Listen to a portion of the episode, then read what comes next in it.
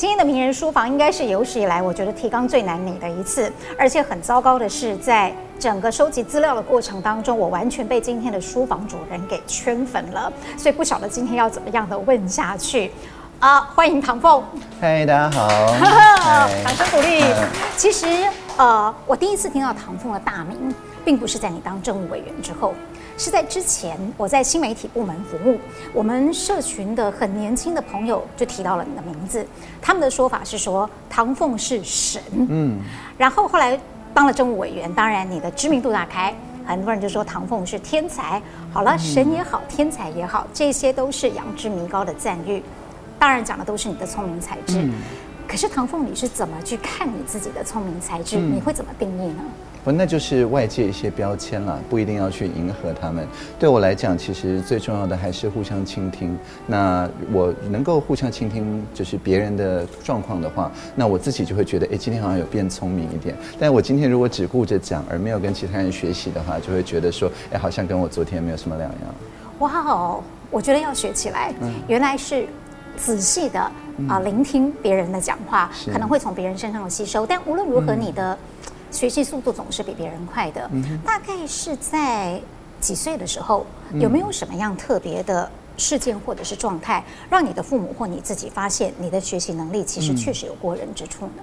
呃，我应该是在上小学的时候，小学一年级的时候，那当时因为上数学课，那老师在黑板上面教加法嘛，那哎，我就有一点举手要问老师说，哎，可是老师你说一加一等于二，那但是我们知道在二进制二进位里面，一加一是一零啊，并不是二啊，所以这是不是十进制还是什么？那因为其实小学还在学数感跟量感，可能还没有学到就是不同的进位系统，所以老师也不知道怎么办。后来就说，那上数学课的时候你就去图书馆看书就好了吧。是那个时候我才发现。说，哎，那可能就是我对于尤其像数学上面的兴趣，可能确实跟同班同学不太一样。嗯，但是那个时候你一个人在图书馆，等于是缺少了同侪跟你一起学习，那会让你感到孤独吗？哎，当然啊，因为图书馆当时因为是上课时间，不会有别人在嘛。嗯、对，那但是当然有很多书。那后来就发现说，等到我十二岁接触到网际网络，那就不是只是呃看书的书啦，也是书写的书。等于我在看什么的时候，哎，同时也有人继续在书写。那我跟这些有人。在书写的朋友们一旦搭上线之后，他就不会管说我才十二岁或才十四岁，我们就可以一起来创作。那那个时候之后就没有什么孤独感了。哦，果然是非常了不起。嗯、但是呃，其实，在十二岁之前，你已经写出城市了。嗯嗯，对，大概是在我看资料是你八岁左右的时候，那是一个什么样的过程？你怎么会去想要写城市呢？对，是在家里面有城市设计相关的书。那我看的时候家里还没有电脑，所以我就自己拿原子笔画了一个键盘，然后再用铅笔去画出电脑的反应。所以每天醒来就会按 COS Enter，然后拿个橡皮擦把那个铅笔都擦掉，就是因为 COS 是清除。所以你等于是用纸笔的方式。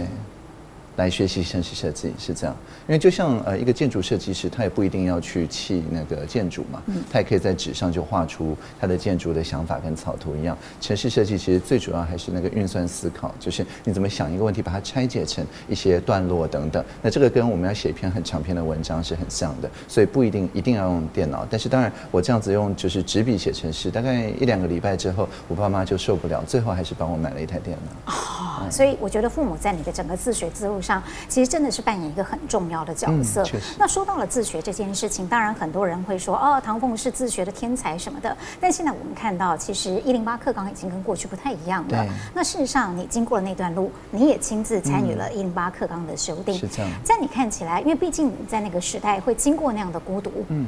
我不知道可不可以这样讲，我觉得那个时代跟现在是不一样。对。那时候好像比较。不允许一些非正统的想象，对，但现在完全不同。你用你自身的例子，在那个制定各纲的过程当中。你有给他们一些什么样的建议吗？对，我想有一个很重要的事情，就是我们现在在就是所谓的实验教育，呃，不管是机构的自学、团体的自学或个人的自学，我们强调都是小孩先找到一个他想要解决的问题，所谓 problem-based learning，就是想要解决什么问题，用这个来引导他想学什么，而不是说好像老师有一堆标准答案，然后老师说要学什么就学什么。那所以这种自发的感觉，其实就算是在体制里面，现在也变成教育的主流。因为大家发现说，硬去背一些东西啊，考满分啊什么，其实随便一台手机都比比你背的多，背的好，这些已经没有什么意义了。那有意义的是每个人自己不同的观点。所以这部分就是自发互动共好里面，特别是自发的这个部分，是我们新课纲把这些实验教育的一些想法纳入我们的主流教育里面，所以我们才会在呃，就是课堂里面有自主学习的时间啊，有校定的选修的课程啊，这些加深加广等等，让学生用他们自己的兴趣来引导说，哎，那我要往哪个方向学习？不是老师说了算，是学生说了算。嗯，可是在这个参与的过程当中，我会衍生两个疑问哦。第一个疑问是所谓的自发，你觉得他跟一个人天生的聪明才智到底有没有关系？嗯我想最主要就是后天你有没有去打压他？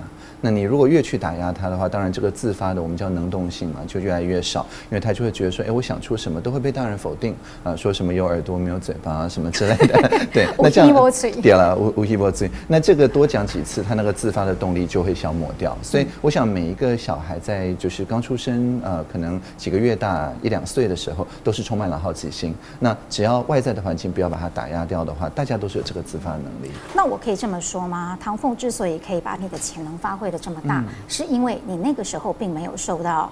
嗯，父母的打压，对，因为我爸妈不会觉得说，好像他们答不出我问的问题是一件很丢脸的事情，他们总是说，那我们一起去找找答案吧，或者一起去附近的图书馆看看吧。也就是说，他们不会觉得好像因为是大人，所以有一个面子问题啊。那他们从我的角度来看，只是哎比我早一点一起学习的人，但是还是学习的同伴，并不是说好像是这个养之弥高什么的。那我觉得这个就是放下这个权威的身段，确实很有帮助。那是很不容易的事情。不过你还记得你当时是问了什么把他们问倒吗？嗯，然后很多啊，好比像说，当时我是看那个汉神小百科嘛，刚出嘛，对，那就问了一些关于什么太阳黑子的问题，太阳上面为什么会形成黑子啊？那日冕啊什么之类。那又或者像说，在当时我们在家里面常常在讨论关于民主制度的事情，那关于进步嘛，那我也会觉得很好奇，说，哎，有一部分人觉得是进步，但是他如果牺牲掉其他的文化的时候，说说不定从那些人的角度来看是退步啊。是进步到底怎么定义呢？等等，那这些当然都没有标准答案，直到今天大概也没有标准答案。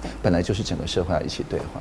嗯，所以当时你的父母亲就提供给你这种啊、呃，我应该这么讲吗？双向思考的养分跟机会。嗯对，可能不只是双向，而是多项嘛。因为双向是从一件事情的正反面，然后去求取它的共同价值。但它会呃让我去看到说，哎，不管是图书馆里面的书，或者是我们在现实社会中认识到的各种不同的人，可以说有几个人，说不定就有几种不同的看法。那把这些看法全部都综合起来之后，再下判断，可能比你一开始下了判断，因此就去忽略掉其他人的看法要来得好。嗯，那你现在接触到的父母，跟你当时所接触到的那些体制内的市长，嗯、毕竟时代不一样了嘛？啊、你觉得大家对教育的观念有没有进步？有啊，就像呃，我们刚刚讲到标准答案这件事情，我想现在十年国教课纲之所以可以推得比较顺，一部分的原因就是因为现在尤其是小学阶段的家长自己也是在教改之后，嗯、自己也是呃有在网络上面查资料啊等等的这种习惯，那这样的话自然就会用一种比较多元的观点来看答案，比较不会是好像用标楷体在那个课本上写的只有唯一的正确的答案。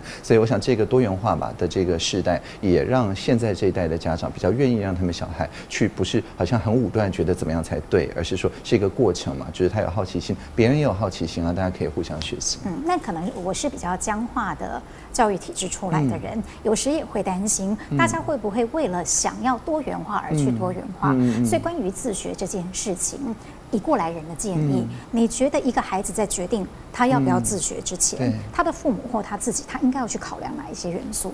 不过事实上，因为现在新课纲的关系，所以即使是体制里面也是自发的。它并不是说要在体制外面才能够做自学。在我们当时确实是有点像是呃公民不服从那样子的感觉。但是现在一切都是在体制里了，只是某些是比较实验性质的，你知道实验教育；那某些是在现行体制里，但是还是可以做很多教育的实验。那教育实验跟实验教育中间这个转衔，我觉得并没有一个定论。也就是说，你可以告诉学校说：“哎，我想要多做一些选修的课，或者是说我现在对。”，好比像划独木舟啊，或者户外活动比较有兴趣，我希望用那个来当做我的学习历程，而不是呃关在教室里面的这些学分。那现在大部分的学校课发会都已经可以开始来容纳像这样子有自己的学习计划的一些学生，所以你不一定是要离开学校，然后学籍挂着而已，你是可以自己把你的学的计划告诉老师师长之后，哎，只要你的学校的课发会、你的班导师同意，那这样也许你一个礼拜三天在学校，两天在学校，这都是很 OK 的。所以还是要多讨论。嗯，可是严格讲起来，其实。你自己的自学也不见得完全是在体制外，嗯，因为后来你自己还是用了很多体制内的资源，嗯、比如说到大学或到研究所去听课嘛。啊、虽然你的年纪跟他们是不太对等的，对对对。我还蛮好奇哦，在那段时间你是用什么样的标准去选择你要听什么课？嗯，那哪一些课到你现在想起来觉得受用无穷呢？对，呃，我一开始其实是按照他的学院，所以像呃文史哲、数理化、政法商等等，他是在不同的学院，全部都去吗？呃，对，我就是有点像是 呃在餐厅点菜的时候，就是先点这个比较小，我们叫 tasting menu 嘛，呃、就是说每个都稍微听一听，然后看呃，我觉得说，哎，这个东西我是拿到了书单，我在家自己看就好，还是说我一定要到学校？到学校就是为了讨论嘛，嗯、其实不是为了看标准答案。那所以后来就发现说，哎，我印象比较深刻的大概都是嗯文史哲，就是文学、历史、哲学，因为这些虽然看书也可以看到一个程度，但事实上绝大部分的知识产生是在这种互动的过程里面，在讨论的过程里。嗯嗯嗯、那但是一些比较应用科学的部分，那我这个人在家里以及连上网络之后，在网络上面查资料，大概也就可以学得到。哎，你在旁听的时候，你有跟课堂上的那些大人们或大哥哥大姐姐讨论吗？嗯、有啊有啊有互动啊，呃，特别是哲学课，大概一定是会互动的。那当时呃，我记忆比较深的可能是，好比方说呃，像张定国教授他在教哲学诠释学，高达美，那那个就是一个比较小班制的研究所的一个课，那大家都讨论的相当的踊跃。那或者是说有一位兰亭老师，他是呃讲呃就是心智哲学了，心灵哲学。那这部分也是因为他后来觉得，哎，我对这方面真的很有兴趣，所以他还每个礼拜留了就是一个小时左右的时间，那专门跟我一对一的，就是叫做 Office 真的。所以后来也是受他的启发，我到现在。即使担任政委了，我还是每个礼拜六一天下来，让任何人都可以来跟我对话，那就受到他的启发。哇，真是一个源远流长，确实是的一个习惯的养成。当然，这里面在哲学，大家都会想到你的父亲，嗯，因为呃，你曾经在很多次的访问当中提过，呃，哲学的启蒙可能是受到爸爸的影响。对对，因为他很喜欢苏格拉底嘛，言必称苏格拉底。对，为什么啊？嗯，因为他自己他自己的呃生活上面，其实是在到了大学，然后接触到很多就是自由派的老师之后，那他自己开始对自由主义啊、对存在主义啊等等啊有所体悟吧。那所以其实等于他在呃买书的过程里面，其实我们也可以在家里的书房就可以看到说，他基本上就是有哲学类的新书出来的话，他就一定会买。嗯啊，所以就是每一次月初的时候，他就会买一堆书放在那边。那他有空再慢慢看，但是我就会先想办法把它翻完，不一定看得很早。就是你看的比他快就对了。呃，就比他早一点看。那结果会发生什么呢？呃，就是有很多事情就可以开始聊天啊，可以互相讨论。那这个习惯一直维持到最近啊，好比方说他最近才又来告诉我说，哎，他把《卡拉马诸夫兄弟们》又看完了，然后又又学到了什么什么东西。那我有空再去看一看，这样子。所以我是觉得这个真的是呃，受给我很大的启发，就是说其实哲学的呃一个特点，就是说它是要用用来放在生活里面的，它不是好像只是背一些教条主义的东西，而是说你接触到一个思想之后，可能是把这个思想跟你日常的生活试着参照，看看看能不能在正常的生活里面去运用。那如果能够运用的话，这个才会变成你自己的体悟的一部分。那这个从很小，大概我爸就是用这样的方式，算是身教吧。嗯，可是啊、呃，在经历了那么多的思想的洗礼之后，到目前为止，有哪一次的碰撞或哪一个哲学家的理论，会让你到现在，嗯，就像你刚刚讲的，它是可以跟你的生活或者是人生态度结合在一起，对你影响最大的？那应该是维根斯坦啊，Ludwig Wittgenstein。那 Wittgenstein 他有两个阶段嘛，一个是所谓的早期的维根斯坦，那他当时的想法就是说，呃，我我们能够用语言表示的这些事情，都可以表示得非常的清楚。那他把所谓的非常的清楚到底是什么意思，做了很明确的定义，所以可以说是我们写程式的人大概都受到维根斯坦的影响。那他的后期呢，就有点像现在的所谓的人工智慧，叫做深度学习，就是他发现说，哎，那语言不一定是讲得那么清楚的，有一些部分比较像是我们的经验或者智慧，它是语言的用法是只有靠不断累积你的经验，在那个用法里面去体悟出这些话到底是什么意思。那这个就比较像是先有资料，再从资料产生逻辑，而不是我们一般以前的城市设计是先写逻辑，然后再取得或产生资料。那这个部分是后期的维根斯坦的想法，那现在也是一个很主要的一个学派。所以我想他的前后期都是对我有很深远的影响。哎，确实很不可思议。我也是在今天的对谈当中，我才能够去体会到说，原来这跟写城市是可以相关联的。因为大家都会以为说唐凤是一个理工人，嗯，但是不知道这资料有没有错。嗯，你曾经说过，你觉得其实自己比较像尼采，嗯嗯，有吗？有吗？呃，都还好吧。哦，那那个资料是错误的，delete 掉。OK，我们把它删除掉。那另外一方面，像你刚刚讲到，呃，卡拉马祖夫兄弟们，事实上你们家也是一个非常文学的家庭。是的。主要你提过说是来自你妈妈嘛？嗯嗯嗯。呃，你的表达能力这么好，跟他的教育有关系吗？呃，有关系。他呃，因为从很小的时候，他就呃有跟我提说，他是在大学的阶段把奥瑞冈辩论法啊从呃国外引进这个台湾嘛。嗯。那他们也有翻译，就是关于奥瑞冈辩论法的很多相关的一些著作。那所以呃，我觉得辩论是一个很有意思的一个活动，因为呃，按照他跟我讲的方式，其实它是让你更加了解一件事情的各种不同的面向，尤其是呃，到你抽到是辩正方或反方之前，你都不知道要辩哪一方，所以其实是双方的论点你都必须要同时放在脑里。那一般的呃小孩子可能在学的时候，如果有标准答案这个想法，往往会觉得说，哎，不合乎标准答案就不要花那么多时间去了解。但如果你是用一种比较辩证的这种角度来了解的话，其实双方的呃思想要一起在脑里面能够同时并存，才是对这件事情有个比较完整的了解。那这个我想对表达能力也很有帮助。哎，真的，而且对你现在行使政务委员的职权是不是也有所帮助？就比较可以选每一边站了。会让人家看不出来你到底在哪一边，因为每一边都很有道理。每一边都有。对，就是站在哪一边，其实都言之成理，就对了，可以这样讲。也可以说，因为我们其实是讲到最后是同一边嘛。是。好比较像台湾讲到台湾的政治发展、民主的深化、国际的连接，这个是没有人反对的事情。那只是大家对于同样达到这个目标的路径，可能有不同的想法。但是到最后，我想大家价值还是一样的。嗯，你这样子会让我想到你的这一本推荐书也，就是你一生的预言。其实说真的，刚开始的时候，当我拿到这一本书，说哦，这是唐凤的推荐书的时候，我有一点点害怕，因为这不是我的菜。是吗？对，因为科幻不是我的菜。但是我看了之后，我非常的感谢你推荐你这本书，让我打破了过去自己的成见跟惯性。对啊，没有什么理工的成分嘛？有啦，一点点啦。又有英文文法，也有数学，主要是语言学了。对，我觉得在这个部分，其实我最容易看到的就是你刚刚讲到的那个关于人生的哲理。也就是说，我在看这本书的时候，我觉得就像你讲的，它虽然有一点点理工的知识在里头，但是更多的是关于人生哲理的探讨。能不能够聊一下？你为什么这么喜欢这个作者？剧透一下嘛？对，好，因为江峰南嘛，他是很特别一个华裔科科幻小说家。你两本书，包括那个《呼吸》，你也是推荐他的书。是的，是的，对。哎，对我我觉得泰江他有一个特色，就是说他不会说教。他在这一整本里面大概没有什么说教的成分。是是。对，我们看很多，尤其是硬科幻，他总是好像脑里充满了物理学的知识，然后一定要读者想办法在里面好像看一个科普著作一样，稍微看懂一些。对，那这里面基本上是没有，就是他当然也有运用到一些物理学知识，像呼吸里面也有讲到很多物理学的事情。对，你没有，对我有了，我觉得还是蛮烧脑的。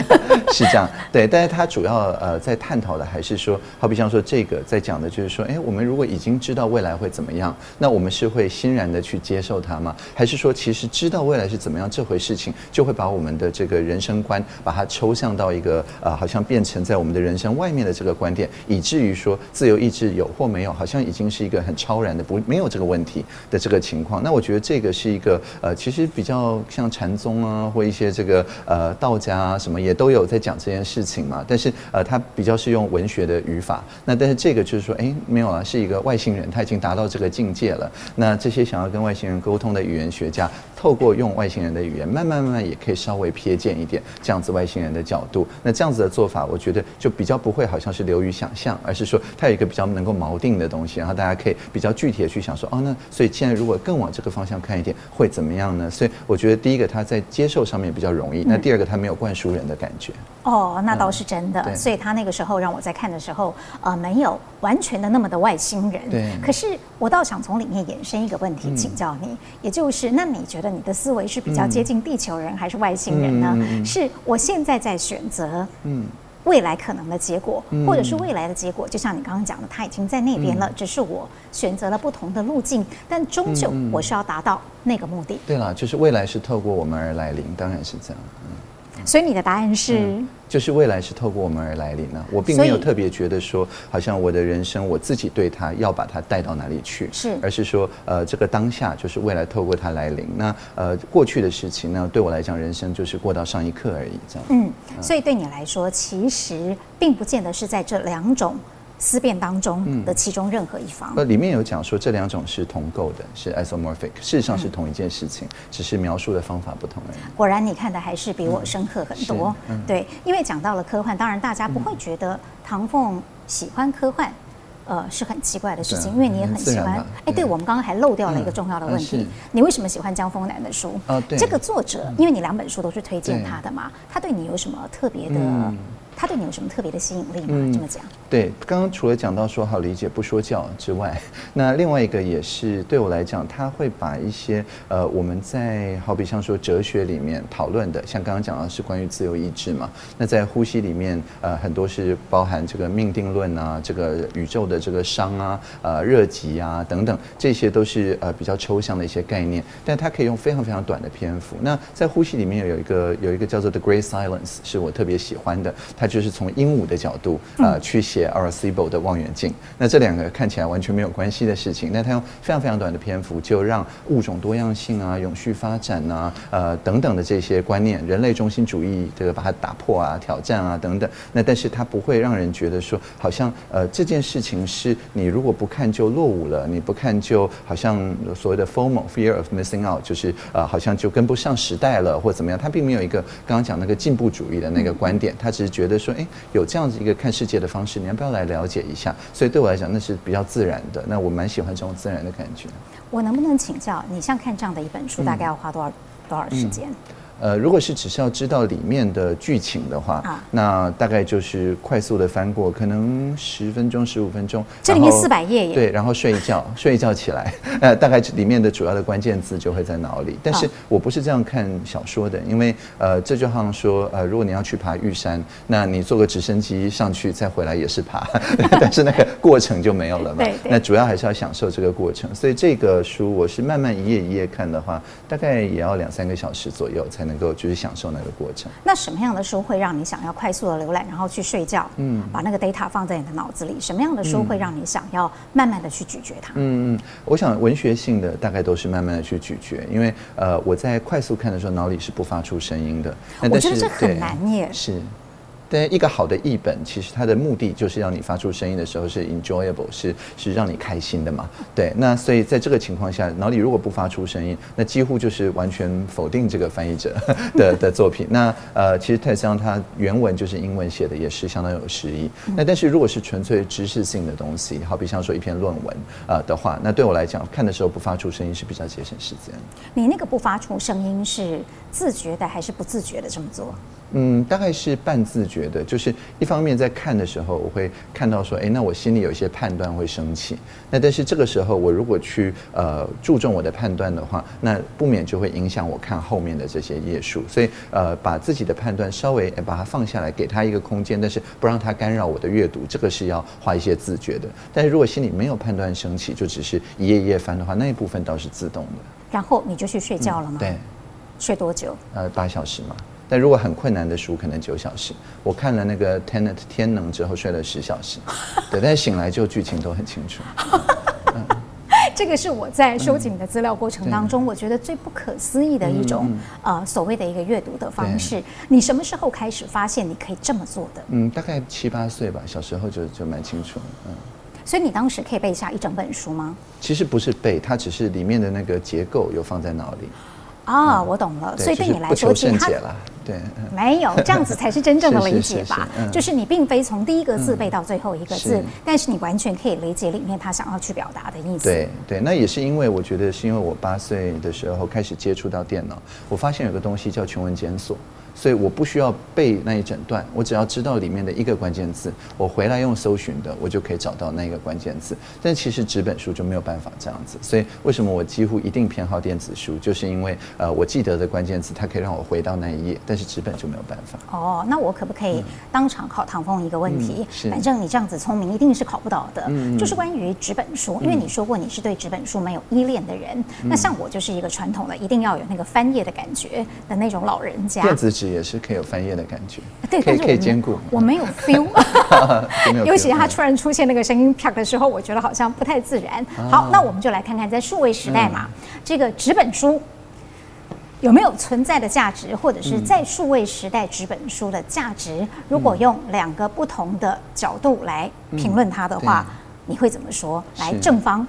正方当然是觉得说，我们就像您刚刚讲的，现在电子纸还是被关在一个玻璃里头，所以它没有一个卷动，然后折页、划线等等，我们跟纸的这种比较私人的这种关系，那比较困难在呃玻璃的表面上面做到。所以呃，如果在玻璃的表面上，我们看作是一种投影，好像看电视的话，其实阅读才是你真的跟书相处的时候，你比较沉潜这样，嗯。那反方如果说在数位时代，其实纸本书不见得有存在的价值呢？那就是说，很快的它就不会被玻璃所限制住了，很快就会有像胆固醇易经等等新一代的，就是你既可以把它当做纸一样卷动，它又可以有用你用压力笔去感应，可以直接在上面写东西，但是呢，它又可以接下来就把它数位化，所以就会变成像哈利波特里面的报纸一样，就是你乍看起来是一个纸，但事实上你按一个键之后，它就变成一个荧幕，是可以播放的。那这样就同时有纸本的好处。但是又有荧幕的好处，所以在这样的情况下，可能家里还是要有一本书。但你按一个键之后，这本书就会变另外一本书。好厉害哟、哦！太佩服了，而且好出乎我想象的答案。但是据说你阅读还是有一些比较特殊的习惯，就算你并不太是阅读纸本，而是以电子为主，你还是要拿支笔。对，我要拿笔。为什么啊？对，因为笔的话，我在做记号的时候，就像这本书里面讲的，它可以在两个维度上面去发散。但是如果我只能用键盘的话，那就只有一个维度了。那这样的两种阅读的方式，有笔跟没有笔，对你来说最大的收获跟启发不同在哪里？对，就是说，如果我可以用笔的话，它比较像是我可以跟这个书上面的概念可以去对话。包含发散、综整都可以做得到。哦嗯、对，那但如果是只有键盘的话，大概就有点像是说我听你讲话，我可以当然听到什么就打什么，这没问题。但是就很难在上面再去引申发散，然后再收敛说，哎，我跟你有什么不同的想法，但是又可以收敛成共同的价值，这个就必须要事后再来做。哦，也就是说在同时间它没有办法双向的进行。对，所以有笔没笔，那你现在都习惯性一定要拿着一支笔来看书吗？啊、是是这样子的。哎，可以秀一下。可以啊，好啊。所以就是一支笔，嗯，然后然后可以拿了就可以书写这样。哇！就是像这个就两个维度嘛，对不对？啊、一个维度比较难。真的是完全科技人的感觉。嗯嗯、对对对，但其实就像我们都知道，嗯、唐凤并不是一个只是一个理工脑而已。是呃，基本上你的文史哲跟你的语言能力都是非常强的。嗯、这个跟你在呃比较年幼的时候跟着爸爸有了各国的。游历跟跨文化的经历有没有关系？这当然有关系，但是另外一部分也是在网际网络上。其实我们写城市的人有句话是迪彻斯特教授有句话说：一个人他城市写的多好，取决于他运用他母语的能力多好。所以其实写一个非常大的城市，就有点像写像浮士德那种，就是每每四行都还是要押韵，但是加起来又是一个非常大的结构的那种诗句一样。对，那所以这种呃训练就是大的结构，但是又能够注意到细节，这个在写长篇跟写城市是完全一样的。可以说是同一种能力哦。那在跨文化的过程当中，嗯、大约是在什么时期或哪一个国家的文化曾经给你这样深刻的影响？嗯，我想呃，我自己比较长时间出国，其实只有就是在德国，就是十一岁的时候。嗯、那当时给我一个比较深刻的印象，就是他们都把他们的小孩当做大人，所以呃，小孩就会比较像大人。对，那在当时，因为呃，在台湾的教育里面，还是有点把小孩当做小小孩，那所以呃，小孩就会觉得说，哎，那我还没有成五年呢，大人要负大部分的责任。但是在我去德国的时候，就发现说，哎，跟我的同班同学，我当时十一岁，我的同班同学才十岁，那但是他们都已经非常的负责任，不管是在守时啊、守秩序啊，或者是自己去呃，就是负他自己承诺要做的事情，一定要说到做到啊，等等，大概都是已经有一个小大人的这个样子。那我当时就觉得说，哎，那这一套呃，不一定只有德国吧，应该不是人种的问题，应该是文化的问题吧。那所以这个对于我之前所说那个自发，就是后来我去了解说，哎，为什么他们这个能力啊？那是因为说他们要做的事情，并不是大人硬要他们做，而是他们自己想做。嗯、那自己想做，他才会想要说到做到，给出交代嘛。你在德国待了多久的时间？只有一年。只有一年，你的德文可以讲得这么好？呃，就是还行，当时对。哦，还很厉害了。嗯。然后呃，法文也好。那是法国边境，所以多少要学一点。对。英文也好。呃，现在主要还是用英文。呃，有点不可思议，因为你说你是十几岁才开始学英文。十五岁。十五岁才开始学英文，但是我们看到很多你接受外媒的访问，不但是意思的表达非常的到位，是，而且遣词用字也很精准。嗯，这种呃学习语言的能力，你是什么时候发觉自己可以学得更快？嗯、而且你有什么诀窍可以跟我们分享？我想最主要就是要用那个语言思考了。啊啊！你很容易转换吗？对对对对，就是呃，像我学英文，十五岁的时候，是因为我接触到一个叫 Magic the Gathering 魔法风云会的纸牌游戏。那这个纸牌游戏的一个特点，当时几乎还都没有中文翻译，就是它用一些非常难的字，所以一个简单的像 Counter Spell 这个呃字，它就会有什么 Annulation、什么 Dissipate、Abeyance，这都是 GRE 等级的字。那但是那些反而是我的 Native Vocabulary，就是我刚学英文就是接触这些字，那就是因为维根斯坦后期讲的意义就是用法嘛，因为每一个这个字，我脑里就会浮起一张牌，以及它在那个游戏里面能够操作的意义。那所以这个情况下，呃，我就是用英文思考，因为在里面的每一个牌的名称，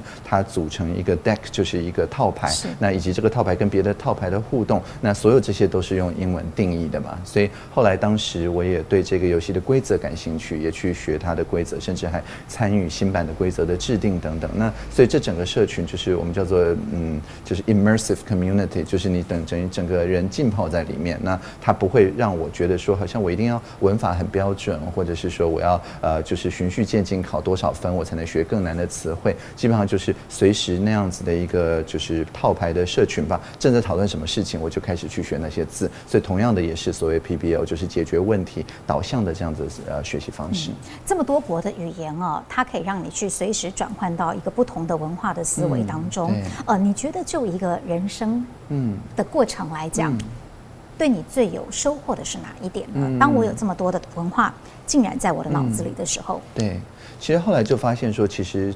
这些就算文化乍看之下不一样，但是里面的就是关于呃永续的，就是不管哪一个文化，总是觉得说，哎，我们登出这个世界的时候，这个世界要比我们登入的时候好嘛？那这个也很合理，因为如果一个自我毁灭的文化不会传到今天，是，所以我们到今天的文化大概都有这个特性。嗯、那所以不管是刚刚讲到的包容啊、永续啊等等这些价值，虽然在每个文化里面有不同的讲法，好比像说我们现在讲可能是仁义道德的人，那可能到了呃非洲，可能他们叫 Ubuntu，那但是事实上都是非常像的一个意思，所以去呃看到这个共同的价值，我觉得就是看了那么多不同文化之后，有一点好像是互相切磋，那最后留下来的部分就是一个比较呃明白的一个部分，这样。到目前为止，嗯、呃，有没有哪一方面的文化或哪一个国家地区是特别的吸引你的？嗯。嗯我想台湾当然是特别吸引我啊，因为台湾本来就是一个非常跨文化的一个所在嘛。呃，我们现在当然有二十多个国家语言，那但是呃除此之外，各种新著名的语言啊，而且特别是今年啊，有各种就是本来只是来观光，但是后来变成就业金卡，因为不想走了 的朋友，都有带着自己的文化过来嘛。所以我觉得台湾本来就是一个非常多元文化的地方。那但是我们现在的一个呃 identity，我们的认同也变成是以好像跨文化的这种创。变成我们的认同的一部分，所以台湾真的是很棒。的确，当然好的语言能力，还有就是呃，可以直接接触那个文化的思维，可以让你在对应另外的我们不太熟悉的文化的时候，变得更加的直接嘛。所以唐凤会因为这样子读很多的原文书吗？对，像呃《Story of Your Life》或者是《Exhalation》，我都是先读英文。是后来译本出了，我再找译本来读。嗯，真的？那我们要不要得罪一下出版社？你觉得他翻的好吗？我觉得翻的蛮好的，只是说不知道为什么没有电子书，这是比较难让人理解的，因为他本来写的时候就是电子档。嗯、哦，我还看过你看了一本原文书，对你产生影响，我还特别记下来，因为很好笑，嗯、叫做呃《Radical Markets》。对啊。哎，据说你看完以后跑去跟人家去创业了。创业。嗯。这这本书是哪个部分影响了你的脑波呢？嗯、是。呃，Radical Markets，它在里面是有一个很简单的想法，就是说我们传统上面，好比像说有一块蛋糕，我们两个人要分，啊、那总是觉得说，要么就是好像就是你争我夺，利大者胜嘛，这是比较不文明。那又或者是说，我们得相信某个第三方，这个第三方来做一个公正的裁决。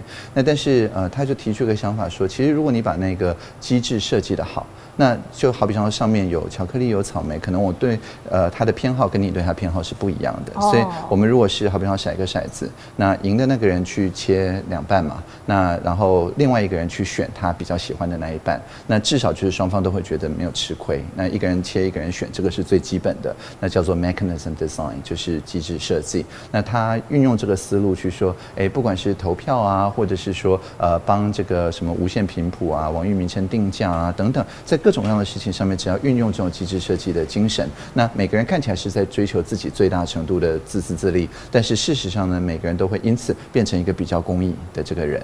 那所以我觉得这个想法是蛮不错的。那他是用了一个叫做 Henry George 这个呃经济学家一个思想。那 Henry George 的思想其实主要影响的什么节制私人资本啊，促进合作组织啊，呃，就是孙逸仙博士。那所以呃，孙逸仙博士后来当然把这些想法很多都写到了我们今天还在用的宪法里面。对，所以也可以说是，如果要找说，好比像说我们刷健保卡就是社会主义，但是刷金融卡就是资本主义，这这两个系统能够很良好的互相支持的，那台湾其实就是顺着像 Radical Market 这样子的做法在做。那所以呃，后来我看了这个作者叫 Glen Weil，那我跟他有个共同的朋友，就是以太坊的共同创办人 Vitalik Buterin，那所以他就介绍我们两个认识，后来我们几个人就一起去创业，当然是在院长就是支持也有核准的情况下，所以那个是我的兼职，等于是。啊、哦，那也是你的斜杠人生之一，就对了。对了，好有意思的一件事情。嗯、推行孙文思想，对。通常会啊、嗯，一本书会具备什么样的特质或者是吸引力吧？对，可以让你愿意去翻它，甚至于受到它的影响。你选书有没有标准？对，我想最重要还是 actionable，就是看了之后有没有一些，就让我之后做事情的时候可以跟以前不一样。就它要有一个我们叫 call to action，就是要你去。做某些事或想某些事情的时候，用一个新的角度，这是一个。那另外一个呢，也我觉得也是很重要，就是 connected，就是说，呃，让我觉得说，我看了这本书之后，跟其他也看了这本书的人中间会形成一种联系。那最后就 extensible，就是这里面有一些梗，我就可以拿来自己运用了，也不用问过作者。那这三个如果都符合的话，那就是我比较会去花时间。那在这之前呢，也就是在选择之前，嗯，你会透过什么样的管道或什么样的选择标准去抉择？你想不想看它？嗯，其实我无论如何，如果你贴一个书的链接给我，我一定就开始翻。对，我并没有不会对先入为主的觉得要或者是不要。因为对我来讲，快速的翻页不花时间。嗯，对，那或者我把好比说一个电影，我一定没有时间看，但是电影的剧本一定有时间看。所以如果有人推荐我看一个电影，我就想办法找到他的剧本，然后就很快的把他剧本翻一翻，再来决定值不值得去戏院看。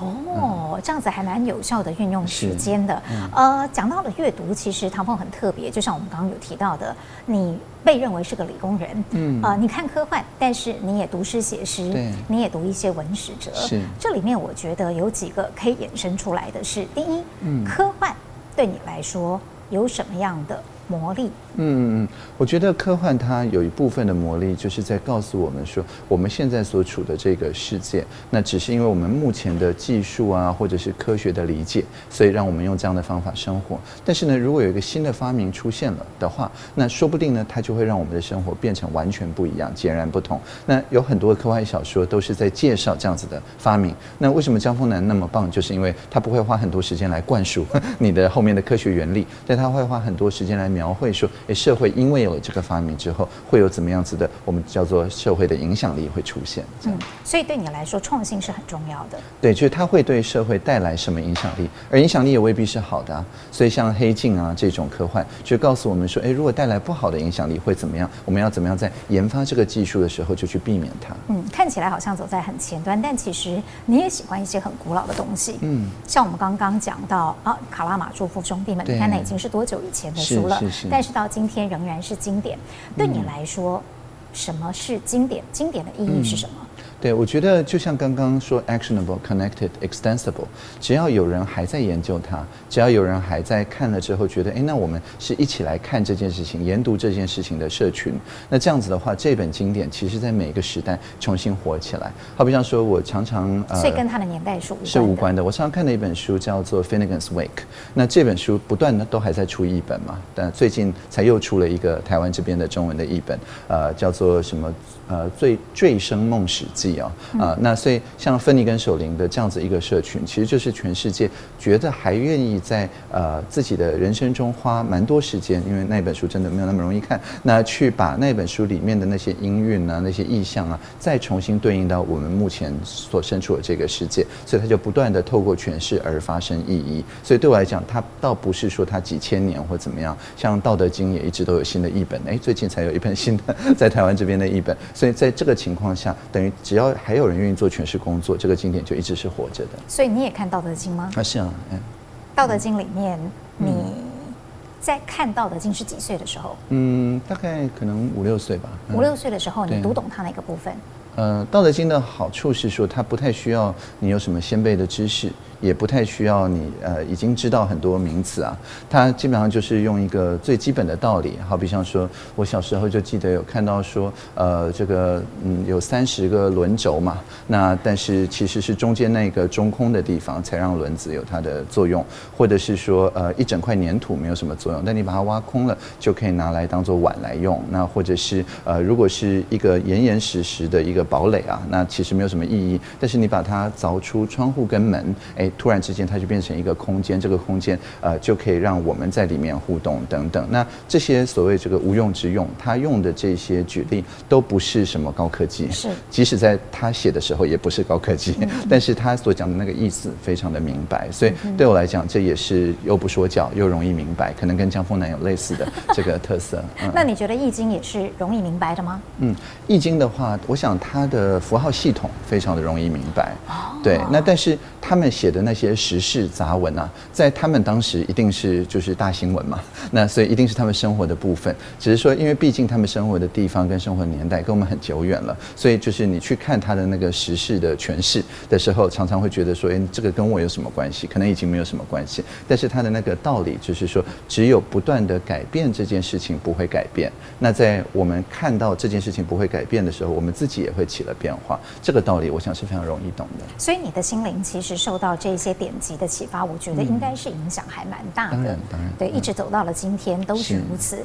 那也因为这样子，唐凤感性的那一面就呈现在你读诗写诗吗？是是是这样子。你现在还写诗吗？呃，会，然后也会翻译诗，啊，主要是做翻译的工作。嗯，你最喜欢哪一位诗人？为什么？嗯。呃，当然，我最常引用的一定是那个 Leonard Cohen。那呃，科恩他的好处是因为他的诗不但很好记，而且还很好唱，因为他会顺便写个曲子。来一段。嗯，好。嗯，Come gather up the brokenness and bring it to me now. The fragrance of the promises you never dare to vow。这这样就可以了，两两句。好好听哦。我今天发现了唐凤有很特别的几面，嗯、包括了歌声很棒，嗯、还有皮肤很好。是，所以我们要变美妆节目了吗？没有没有，其实没有什么秘诀，就睡够，每天睡八小时，自然就很好。然后睡够还可以吸收很多的知识在里头。是那讲到了诗，你自己所写的诗，呃，或者是你翻译过的诗，好了，嗯、有哪几段？是你想跟大家特别分享的？嗯，好啊，呃，其实我自己的网页就是 audreyt 点 org 的那个首页就是一首诗。嗯，那它是一个嗯台湾这边的一个诗人叫陈一文，那写的一首诗叫《向永忍住蝶》，那他也有被收录在同名的一本书叫《向永忍住蝶》里面。那我有呃做他的英文翻译，所以我现在是怎么样朗读英文、朗读中文、中文、英文都来一遍吧？啊，都来一遍。OK，好，嗯。我想请你坚强地忍住脆弱，像蛹忍住蝶，枫叶忍住秋天，新建下的一枚水滴忍住破散。我想请你平衡内在的美丽，如雪花的结构，流苏的四瓣，泛黄的纸卷上，夜静春山空的一首五绝。我想请你宽容一株水仙的秘密，缘又一江一条越江的曲折。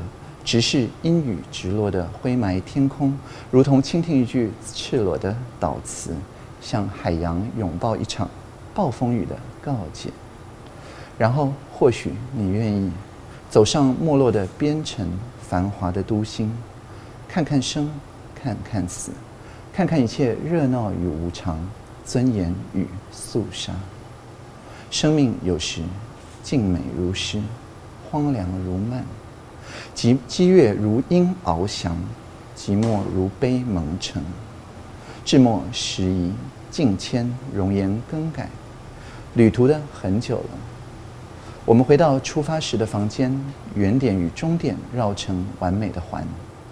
我将认出你标定后的眼神，洗练真定，完整的于暗室中反射出简净的光芒。好，这是中文的部分。其实从来从来没有念从来没有念过中文的部分。 OK，嗯，好，所以然后英文嘛，你帮他，嗯、你帮他翻译成英文。I would like you to firmly resist your weakness, like a chrysalis holding back a butterfly, a maple leaf resisting the autumn, a newly splashed droplet resisting breakup. I would like you to balance your inner beauty, like a structure of a snowflakes, the four petals of a finger tree flower, a quatrain on a yellowed paper scroll, a still night in empty spring mountain. I would like you to tolerate the secrets of a narcissus, forgive the twists of a moonlit river, look straight at a murky sky as rain falls down, just like listening to a naked prayer, like the ocean embracing the absolution of a storm. Then maybe you would be willing to walk through a declining border town through a prosperous metropolis, see life, see death, see all the bustle and transience, dignity and cold lifelessness. Sometimes life is as quietly beautiful as a poem, as desolate as a vine, as intense as a soaring eagle, as lonely as a dust covered still. And so time passes, places alter, faces change. It has been a long journey. We return to the room we set off from. Origin and destination curl into a perfect ring. I shall recognize the look in your eyes after calibration. Clear, unswerving, like steel beads that do not rust, roundly in a dark room, reflecting pure light. 好，谢谢。好悦耳啊！而且你翻译的真的很厉害，嗯，就是连那个音韵都已经有注意到了。对，主要是音韵呢。嗯嗯。那现代诗之外，你还会读哪一些所谓的诗或词呢？嗯嗯。其实像《道德经》，我会看他那个呃，Ursula Le Guin，就是乐怀安的那个版本，那那个版本就很像现代诗哦，他就把老子翻成现代诗。所以对你来说，其实你还是蛮喜欢那个韵律感的，嗯，对不对？包括唱歌也一样是这么样的好听。谢谢。可是呢，嗯、我发现唐凤喜欢的东西里头有很理性，也有非常感性的一部分。嗯、包括其实你是一个非常深度在探讨人生，包括刚刚你喜欢的那首诗，对、嗯，它里面其实都有一些我们对生命的生到死之间的一种、嗯、呃穿透的观察。嗯，我不知道这个资料对不对。嗯、你很小的时候就读了奥修的灵修书籍啊？对，是的。啊，为什么？哎，就是在家里书架上有啊，基本上就是我爸会买的。随是一个随机翻的吗？对对对对，嗯。嗯对，那呃，当时看到的也是他对《道德经》的解释，嗯，对，所以主要还是透过等于呃共同认识的一些经典吧，然后去看说，哎，那他怎么样讲一些故事啊，让这些经典在现代更活得起来，这样。嗯，很多人会把所谓的理性跟灵性的启发，嗯。啊，断裂开来，嗯，可是对你来说，似乎它完整的是融为一体的，嗯，至少从刚才的一个访谈当中，是，或者是在过去那么多描述你的资料当中，我们都可以看到。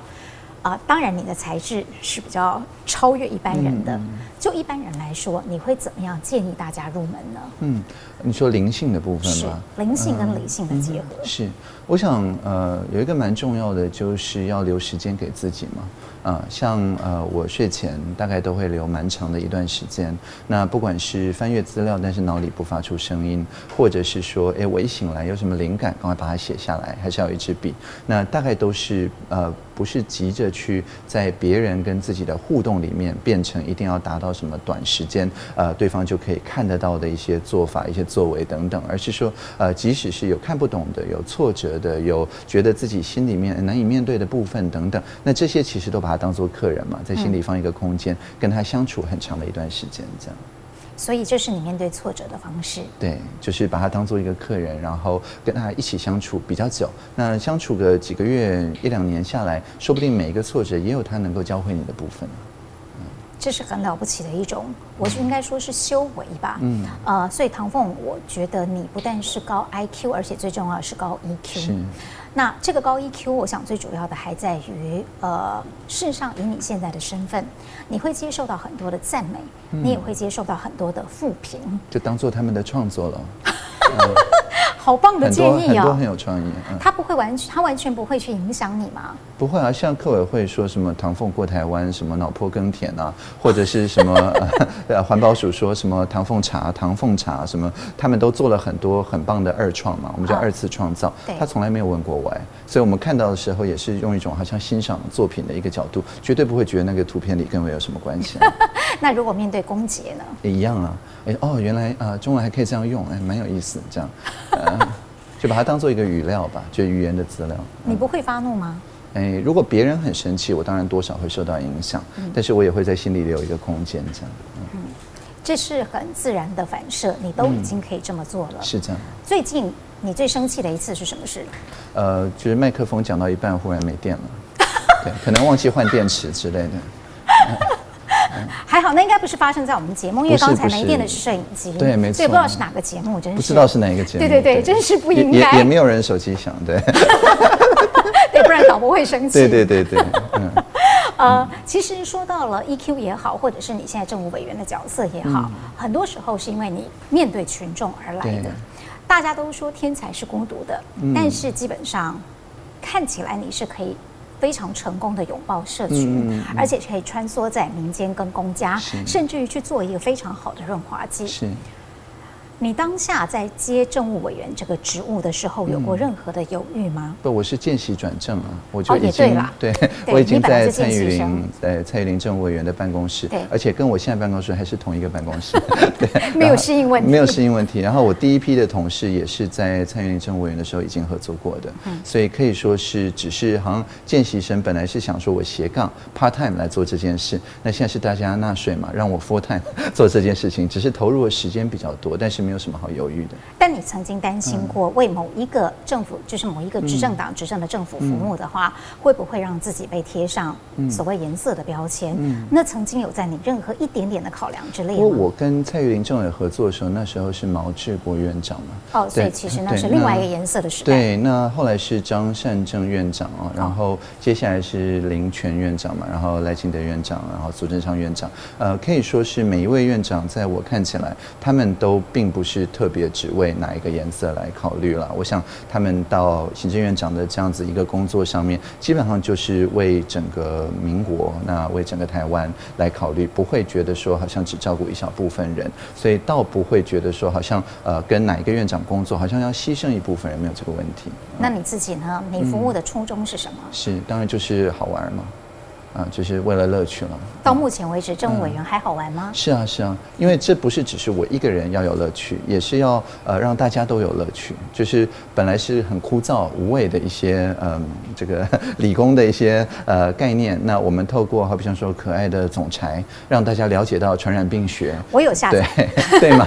对，或者是很可爱的疾管家这样子的 Line 的对话机器人，那让大家觉得说，哎，这个传染病学不是教科书上面那种很生硬的一些方程。城市，而是每一个人都可以，呃，就是每个，呃，现在每个礼拜以前每天下午两点，呃，听那个带状节目，就是指挥官的带状节目，慢慢就会每个人都是能够进行一个社会创新。那我觉得这个也是蛮重要的，就是说，如果我们自己有一种好像我们是专家，我们最懂，那不让人民来参与这个议程的设定的话，那其实那人民也会觉得说，那真是跟我没有关系。但是，呃，因为像指挥官他也是一个很好的榜样，就是呃，他每一次有人。提一些很天马行空的主意，他总是说，哎，教教我们嘛，一起来想一想嘛，哎，你早点讲嘛，等等，他总是一个非常邀请的一个态度，所以有点像比马龙效应嘛。所以这个民间哎看到说，哎，他这样子呃愿意去采纳大家的观点，那民间当然就要提出值得他采纳的一些创新，所以这样共创才有可能发生嘛。所以呃，当然乐趣是非常重要，但不是我一个人的乐趣，大家的乐趣。你讲到了创新，我倒是想请你介绍一下，啊、嗯呃，你一直算是着力蛮深的社会创新实验中心，一般民众可能不见得那么了解他在做些什么，嗯、可以告诉我们吗？好啊，呃，其实社会创新它是一个很简单的概念，就是每一个人看到社会上有什么东西可以变得更好，那就是每个人都可以来帮忙。所谓众人之事，众人助之。那以这次的疫情来看，好比像说口罩地图就是一个社会创新，其实完全不是我们公部门的想法，是台南的呃吴展伟嘛，后来江明宗，那他们觉得说，哎，每个人要排好几次队，那这个是很浪费时间的，所以不如搜集一个地图，让大家一出门就知道说要去哪里才买得到口罩。那他们有这样子一个起心动念，也自己去吸收了一开始创新的成本，像吴展伟当时就欠了 Google 大概六十万。那这样子的情况下，我们的工作像在社会创新实验中心，一方面是增幅，就是让大家都知道，各部会都知道，哎，有这个新的创新出现了，比我们做事情的方法好，所以我们应该是去鼓励、去资助它，而不是说好像我们自己要另起炉灶。那二方面呢，我们也是帮忙进行一些呃谈判嘛，像比方跟 Google 的 CSR，就是企业社会责任的部门去讲说，哎，那我们在新闻稿上，在我们的网站上把你们 Google 的品牌打出来，可不可以就免了他这六十万的债？对，有成功啊！哎呦，对，就正如同他免了我们的债，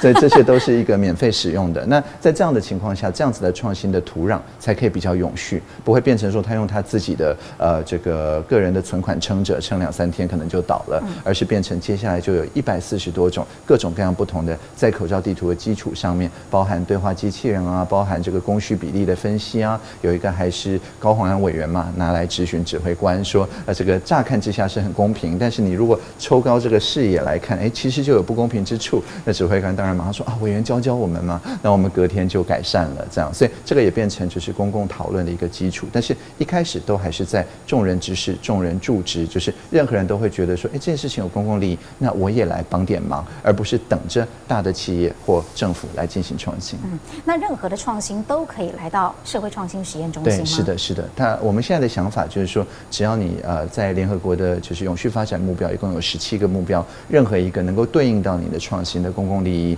那你愿意常常有点注册这样的一个呃态度的话，那你所在的这个组织，不管是呃它是盈利形态的，好比像说公司，或者非盈利形态，好比像协会基金会，那或者是在中间的，好比像说合作组织等等，那你都可以呃非常呃容易的来使用我们的这些资源，那也可以来办活动啊，也可以进驻成为我们进驻团队啊等等。那也不是只有在台北而已，事实上在呃全台湾大概六七个地方都有类似的社会企业以及社会创新组织相关的一些育成孵化器等等。哦，所以它严格的来讲啊，应该或是说比较宽松的来定义，嗯嗯、它算是一个呃创意的育成中心。对，那只是说这个创意有两个特点嘛，一个是它是为了公共的利益，是。那第二个是大家都可以开放的来参加。哦，嗯，所以这也就是你一直都很坚持是开放源码的对一个坚定支持者嘛。开放源码也是一种社会创新嘛，就是我们写软体的人愿意抛弃掉著作财产权。嗯，那原因当然是因为一方面我们大家都可以投入研发，不用自己重新发明轮子。那二方面是说它的维护的成本等于大家分担掉了。嗯嗯，这个是非常有道理的一件事情。是但是以你们啊，从像你从小写城市到现在，城市语言已经是你生活的一部分。是。但对我们很多人来说，可能是非常陌生的。嗯。特别是你现在必须是一个政务委员这样的一个身份的情况之下，不管在刚入阁面对官员，对，或是官僚系统，还是在面对一般民众的时候。怎么去克服那个数位落差？嗯，我想大部分人其实都有学过设计，那所以城市设计只是学设计的一种入门。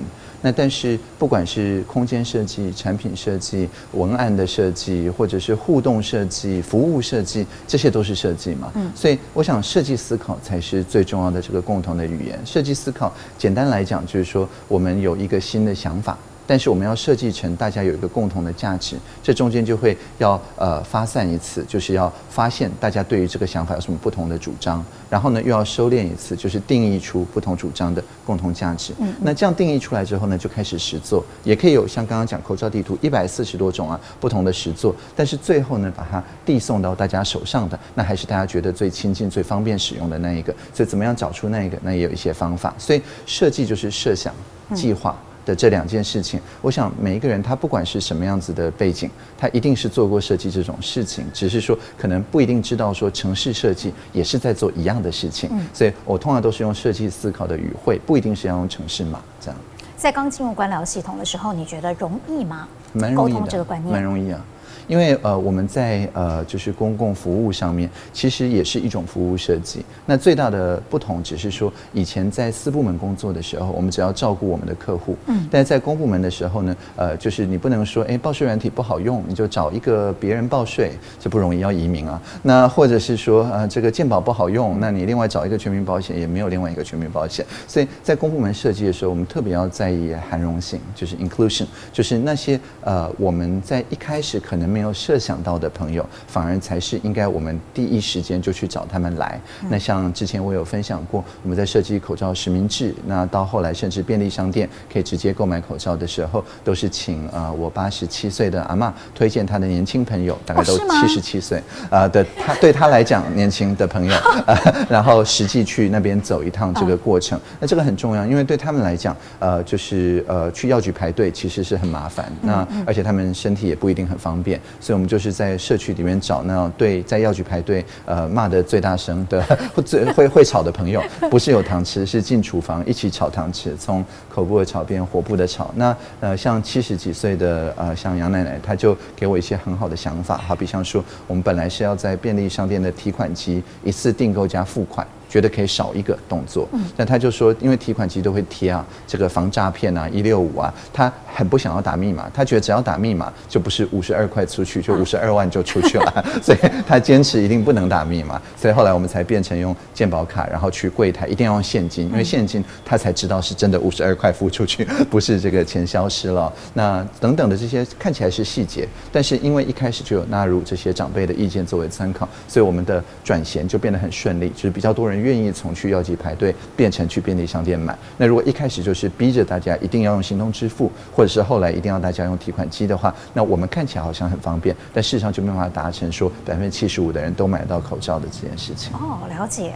其实从唐凤的语言当中，嗯、我们好像觉得科技离自己没有那么遥远了。啊、那再问一个可能对我个人来讲，我觉得我承认我比较愚蠢一点的一个问题，就是、好。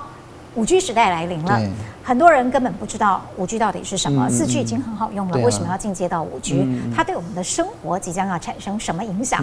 我同样想请唐凤用很浅显的语言跟大家解释。是，呃，其实我们如果在视讯的话，这是最容易观察到的。如果我们两个各自在办公室里面，然后有光纤或者是透过 WiFi，从你点头到我看到你点头，我也点头，这个是中间差不到可能十六毫秒。对。那这个情况下，我们就是呃，虽然还是知道自己在对着荧幕或对摄影机说话，但是呢，至少我们有一种好像我们在同一个空间的那种感觉。但是呢，如果你到户外，然后用四 G，然后同样视讯，就不是这样子了。呃，我们看影片的时候感觉不出来，是因为它一开始会有一个缓冲嘛，它就算要多绕个半秒钟，那你播放之后都一样。但是如果是视讯，我也是用四 G，你也是用四 G，从你点头到我看到你点头，常常就隔了半秒、一秒。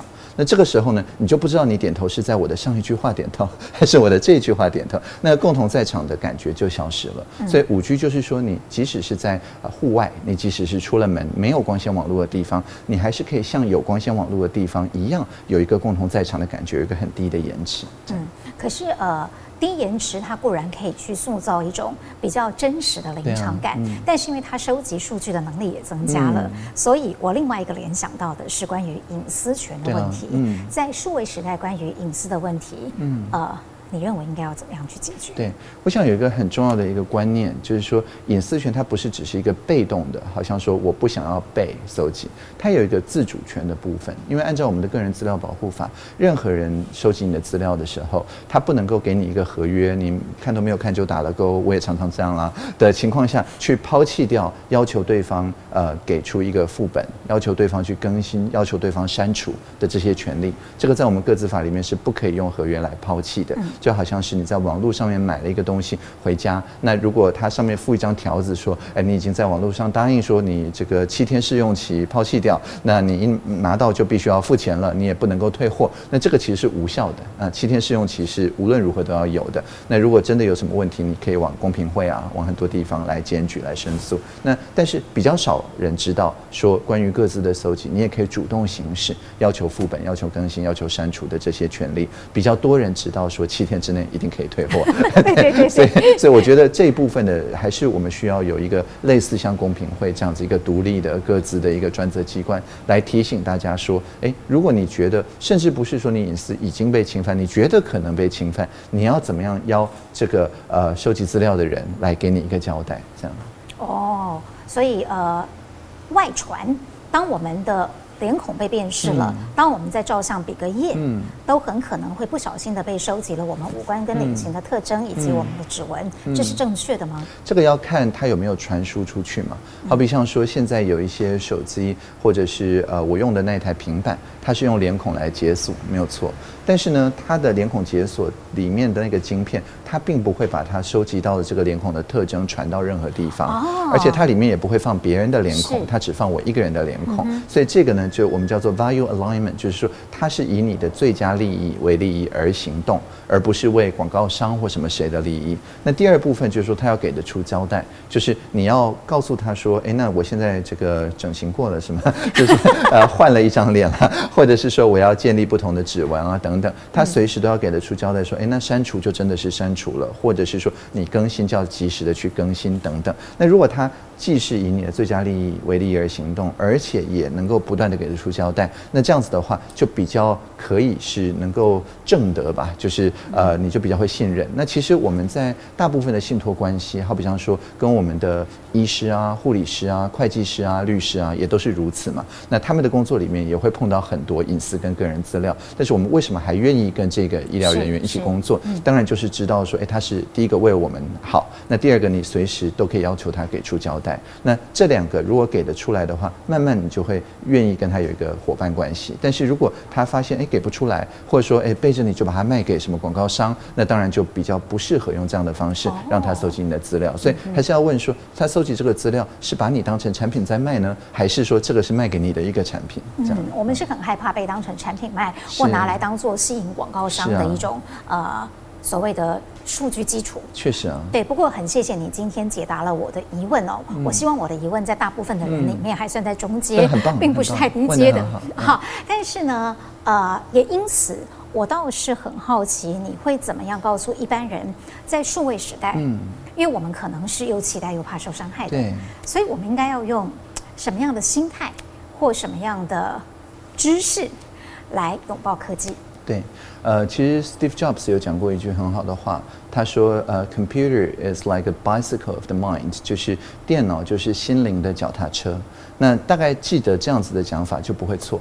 脚踏车是以你的最佳利益行动，当然，因为你把它转向哪里，它就往哪里开。它并不是好像呃，就是你坐上去之后，你就什么事都不用做了，你还是要决定方向，而且一开始踩那一下踏板也是你要踩嘛。那所以这个情况下就是保持住你的能动性，而且它的这个价值也是由你设定的。那如果有一些嗯，就是是让你上瘾，那让你觉得啊，我一直滑，但是也不知道会滑到什么等等的情况，那很可能那个脚踏车的龙头已经不在你手上。是，那可能那个主动也已经因为上瘾的关系变成被动了，那样就可以去看说，哎，到底是为什么？是你呃通知忘记关吗？好比像我通知随时都是关的，我随时都是在勿扰模式，就是我对我自己主动想要去看什么时候才去看，我绝对不会变成是说好像呃就是盲目的在那边划手机。那另外一个就是说，像我刚才用手机的时候，你也看到是隔着一支笔。